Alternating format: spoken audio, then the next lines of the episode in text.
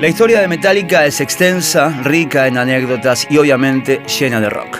Este podcast es una adaptación en audio del libro Nacer, Crecer y Morir de Metallica, volumen 1, escrito por Paul Branigan e Ian Wingwood, editado en Argentina por la editorial Malpaso y realizado con permiso y colaboración de la misma. Parte 15. No Life Till Leather. Sin vida hasta el cuero. Frustrado por la ausencia de progresos en Los Ángeles, en el verano de 1981, Ulrich llevó su obsesión hasta su desenlace lógico y planeó un viaje por Inglaterra. A última hora de la tarde del 10 de julio de ese año, el joven de 17 años apareció en las puertas del Woolwich Orion, al sur de Londres, y pagó las tres libras que costaba una entrada para ver a su nueva banda favorita. Posteriormente describiría esa velada como un momento trascendental. El cuarteto Diamond Head de Starbridge se consideraba el equivalente a Led Zeppelin dentro de la escena. Con los agudos y la planta de ídolo juvenil del cantante Sean Harris y los riffs fibrosos del guitarrista Brian Tatler como pilares, el single Shoot Out the Lights, publicado de forma independiente por el grupo, había atraído la atención de las discográficas multinacionales. Todos esos acercamientos, no obstante, habían sido cortocircuitados por la manager Linda Harris, la madre de Sean, que quería para la banda una posición dominante, como Led Zeppelin antes que ellos, desde la que dictar los siguientes pasos de su carrera a su antojo. Cuando el cuarteto editó su debut largo, Lightning to the Nations, en su propio sello, Happy Face, Ulrich se contaba entre sus fans acérrimos.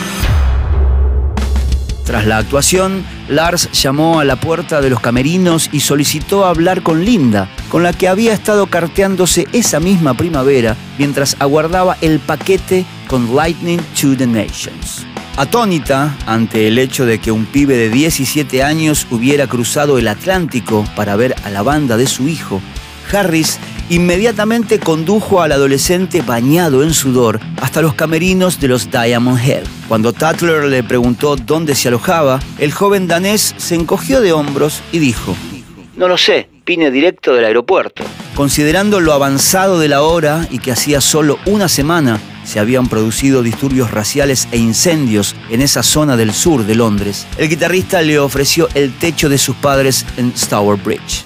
Una hora después, Ulrich estaba emparedado en la parte de atrás del Austin Allegro de Sean Harris con destino a las West Midlands. El baterista estuvo durmiendo a los pies de la cama de Tatler una semana, antes de instalarse en el sofá de Harris durante todo el mes siguiente.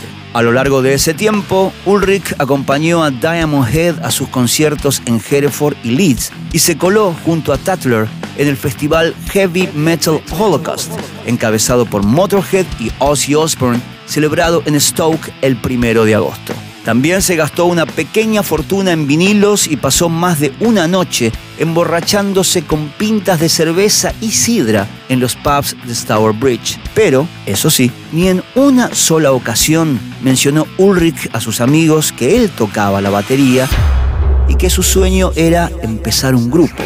A mediados de agosto, Lars se despidió de sus nuevos amigos y se dirigió al sur, hasta Londres, para tomar desde allí un avión a Copenhague. Pero aún tenía una última misión en mente. En el verano de 1981, el álbum en vivo No Sleep Till Hammersmith de Motorhead, un prodigio de fiereza primaria, se estrenó directamente en el número uno de la lista británica. A partir de entonces, la banda ya podía jactarse de ser la más popular de toda la nación, aparte de la más ruidosa. Tras encabezar el festival Heavy Metal Holocaust, el temible líder del grupo, Ian Lemmy Kilmister, decidió capitalizar el momento dulce de la banda, reservando una sesión en los estudios Nomis, al oeste de Londres, con el objetivo de preparar su quinto álbum. Para Lemmy, la imprevista aparición de un adolescente danés en su sala de ensayo una tarde de agosto solo representó una distracción menor. Para Lars Ulrich la experiencia fue de puta madre.